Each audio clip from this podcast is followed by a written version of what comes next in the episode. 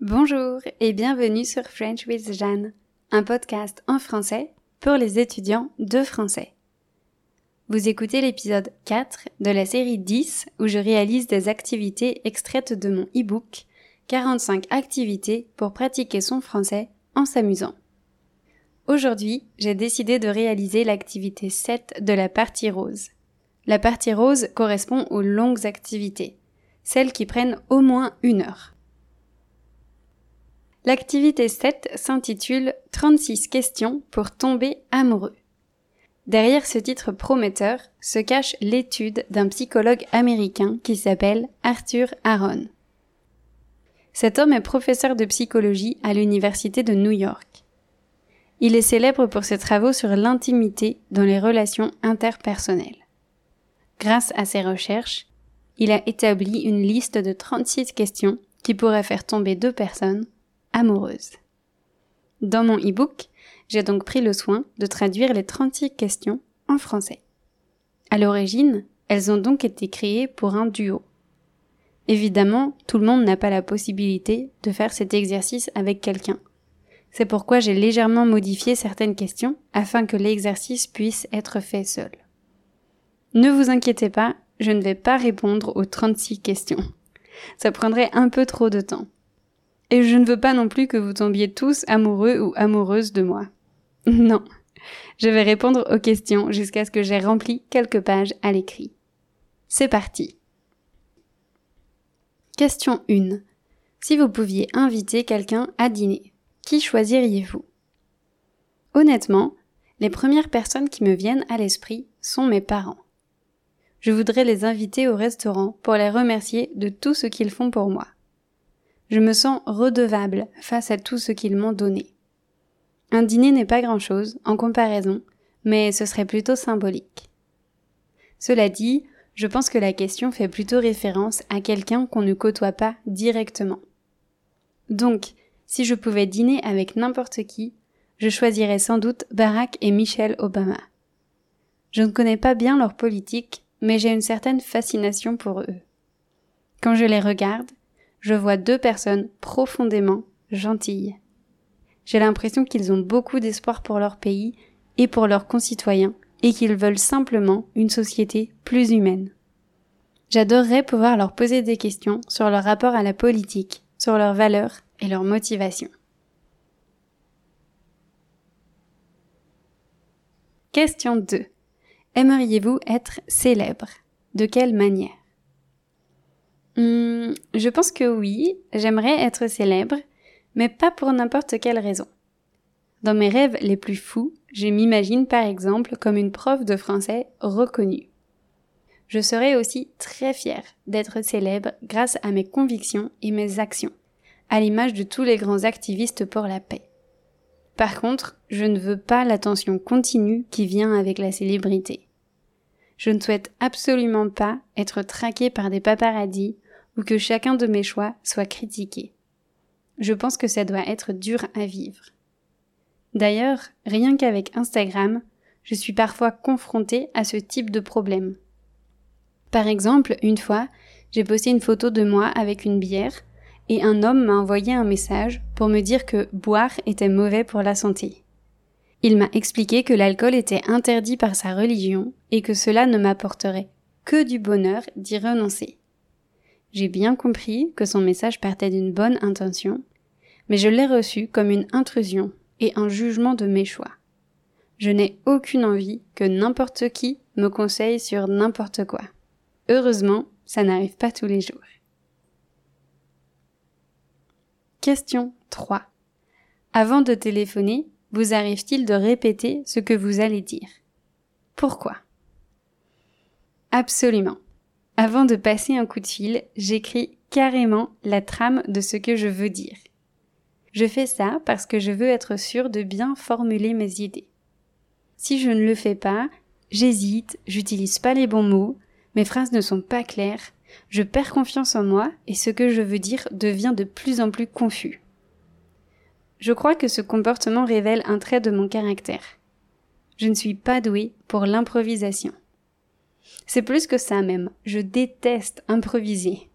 C'est pour ça que je prépare consciencieusement chacun de mes cours et chacun de mes appels. Question 4. Que serait pour vous une journée parfaite? Une journée parfaite, pour moi, serait une journée sans stress. Ce serait une journée ensoleillée, mais pas trop chaude, que je passerais avec mes amis ou ma famille. On mangerait ensemble quelque chose de bon comme des grillades avec des légumes frais. On ferait des jeux de société. On discuterait de tout et de rien et on danserait ou chanterait. On prendrait plein de photos pour en garder une trace. Et puis, plus tard, j'accrocherais ces photos sur mes murs et elles me feraient sourire à chaque fois que je les regarderais. Question 5. Quand avez-vous chanté pour la dernière fois? Et pour quelqu'un d'autre C'est marrant car la dernière fois que j'ai chanté, c'était juste hier.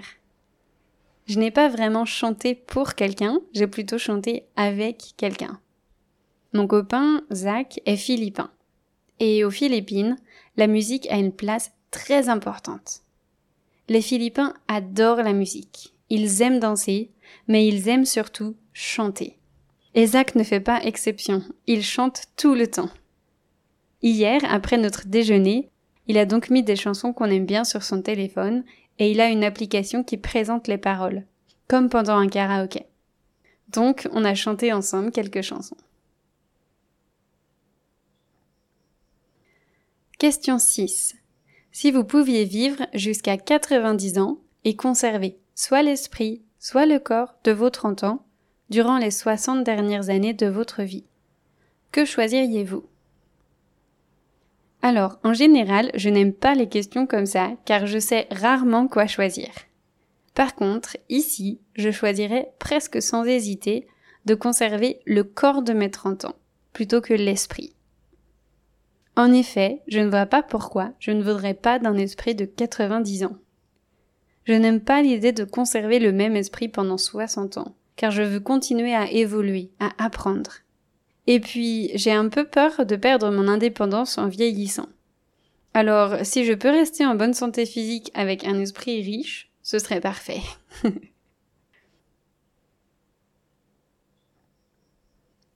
Question 7. Avez-vous un pressentiment sur la façon dont vous allez mourir? Pas du tout. Je n'en ai aucune idée. Parfois, la pensée que je pourrais mourir aujourd'hui fait irruption dans mon esprit. Et alors elle me fait peur, car je ne voudrais pas que tout s'arrête brusquement. En même temps, je ne veux pas non plus d'une mort lente. Qui en voudrait?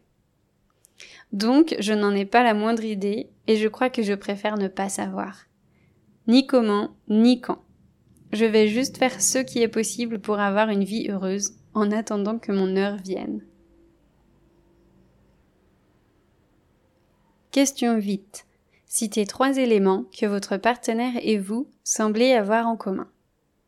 C'est bizarre, mais nos différences me viennent plus facilement à l'esprit que nos points communs. Cependant, la première chose qu'on a en commun, c'est d'être intéressé par le développement personnel. On aime lire des bouquins, écouter des podcasts ou regarder des vidéos qui nous font réfléchir et nous inspirent. Et on aime en discuter ensemble.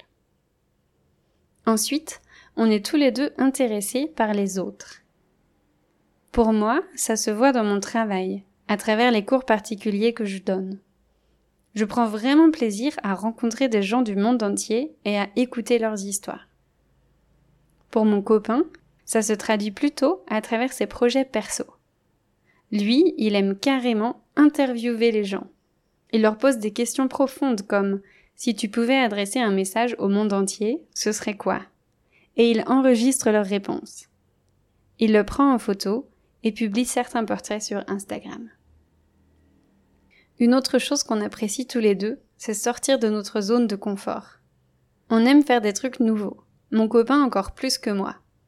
Par exemple, depuis quelques semaines, on prend des cours de bachata et salsa.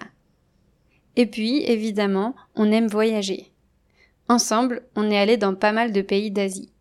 Taïwan, Inde, Malaisie, Indonésie, Vietnam, Laos et Thaïlande. À chaque fois, ce sont de nouvelles découvertes et de nouvelles rencontres. Question 9. Pour quelle chose de votre vie éprouvez-vous le plus de gratitude? Je pense que c'est pour ma famille. Je me sens très chanceuse d'être née dans une famille unie avec des valeurs qui me correspondent.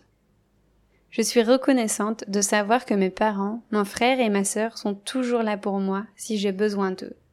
Et je fais de mon mieux pour être là pour eux aussi. Je me sens également très reconnaissante d'avoir une bonne santé. Je ne tombe pas souvent malade, je n'ai aucune allergie, je ne me suis jamais rien cassé. Je n'ai jamais eu de gros soucis de santé. Je touche du bois pour que ça continue comme ça. Question 10. Si vous en aviez la possibilité, que changeriez-vous dans la façon dont vous avez été élevé? Hum, Parfois, j'aurais aimé que mes parents m'aient appris à avoir davantage confiance en moi et à m'affirmer. J'aurais aimé qu'ils m'aident à prendre plus de place, à ne pas renoncer à mes envies pour que les autres puissent satisfaire les leurs.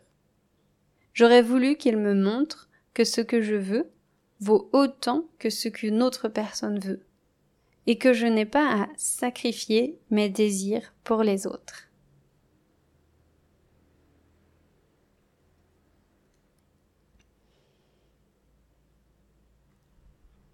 Voilà, je vais m'arrêter à ces dix questions. C'est un exercice que j'aime beaucoup. Je me souviens l'avoir commencé avec mon copain l'année dernière et c'était intéressant de découvrir nos réponses respectives.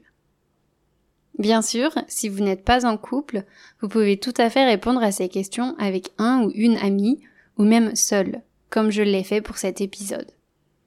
C'est un bel exercice d'introspection et ça permet de passer du temps de qualité avec quelqu'un ou avec soi-même. D'ailleurs, dans mon cahier d'activité, il y a plus d'exercices comme celui-ci. Il ne coûte que 10 euros et je vous promets qu'il vous occupera plus de 20 heures. Je profite aussi de cet épisode pour vous informer que j'ai quasiment terminé mon prochain e-book. Il s'attaque à 60 erreurs fréquentes faites par les étudiants intermédiaires. Je pense qu'il sera prêt la semaine prochaine. J'ai super hâte de vous le présenter car je suis très heureuse du résultat et je suis sûre qu'il sera utile. Je vous en dirai plus lors du prochain épisode. On se retrouve donc dans deux semaines. À bientôt!